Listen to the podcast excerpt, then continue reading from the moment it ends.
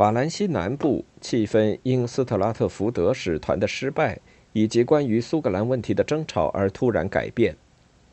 根据1331年条约指派的英法委员会，在他与阿让的多名我会修道院的广阔郊区相关的艰巨任务中进展缓慢，其议程一度意外的友善。委员们联合向他们的政府提出，他们的职权范围应该被更改为。允许为那些曾在圣萨尔多战争中流离失所的阿基坦居民主持公正，而不只是那些战后的无家可归之人。这个建议对爱德华三世十分有利，就像委员们很快向他指出的那样。虽然他不会使他拥有那些失去的省份，但将使他的臣民们返回并重获他们在那里的地产。为他带来来自于一块他希望迟早从菲利的支配中争取到的领土内的盟友和朋友。在这次不幸的斯特拉特福德使团之前，菲利曾同意任命新的拥有必要权力的委员，而且虽然明显不愿意，他实际在一三三四年七月初，大约是斯特拉特福德离开两星期后，还是这么做了。无疑，他曾被告知还有其他阻碍委员们工作的方法。新委员们于一三三四年九月二十九日在朗贡的加尔默罗会修道院开会，并立即陷入关于实质与程序方面的争吵中。委员们的任命信是否按照规定的格式拟定？他们的权利是延伸到阿基坦全境，或者只是在阿让地区？他们议程的相关顺序应该是什么？其中的一些问题是琐碎的，但并不是所有的都如此。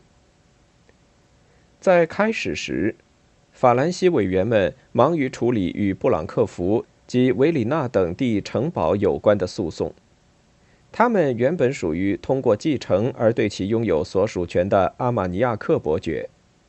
1325年时，伯爵曾被禁止拥有他们。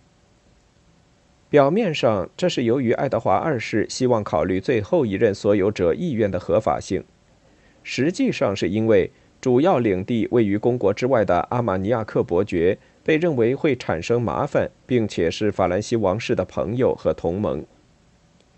法国委员们要求交出这两块地区，它是一个小的纠纷。这类极其典型的纠纷一道构成了英格兰加斯科涅政府的困境。爱德华三世的错误明白无误，而且他的总管建议他做出让步。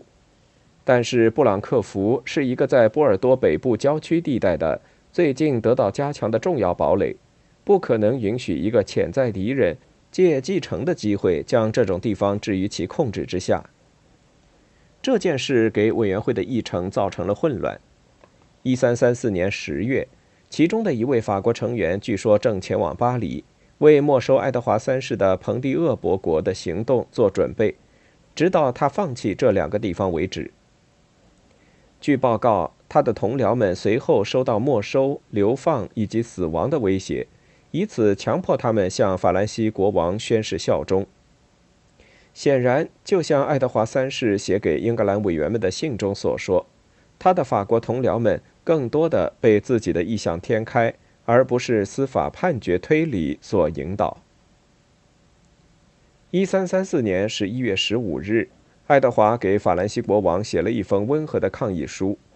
他表示，他与任何人一样渴望持久的和平，但是渴望和平是不现实的，除非菲利准备考虑他和他的臣民的抱怨。真正需要的是对现行条约和两个国王之间的协定。做一次全面的重新评估，以及恢复在阿基坦的联合委员会的更具体的工作。这封信揭示了爱德华和他的顾问们对先前的外交努力究竟在哪里出了问题的逐步认识。菲利的答复没有留存下来，但他可能是和其行动相连的一部分。他没有看到任何让步的必要，他的法律并没有要求让步。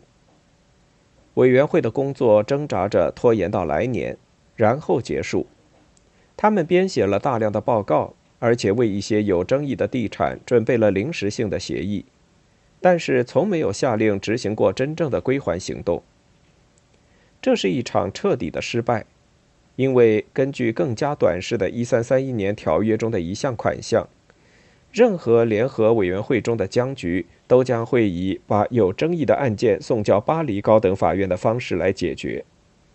到目前为止，菲利已经努力抑制高等法院听取法国加斯科涅上诉的热情，但是从1335年起，越来越多的加斯科涅的争执将设法提交到那里。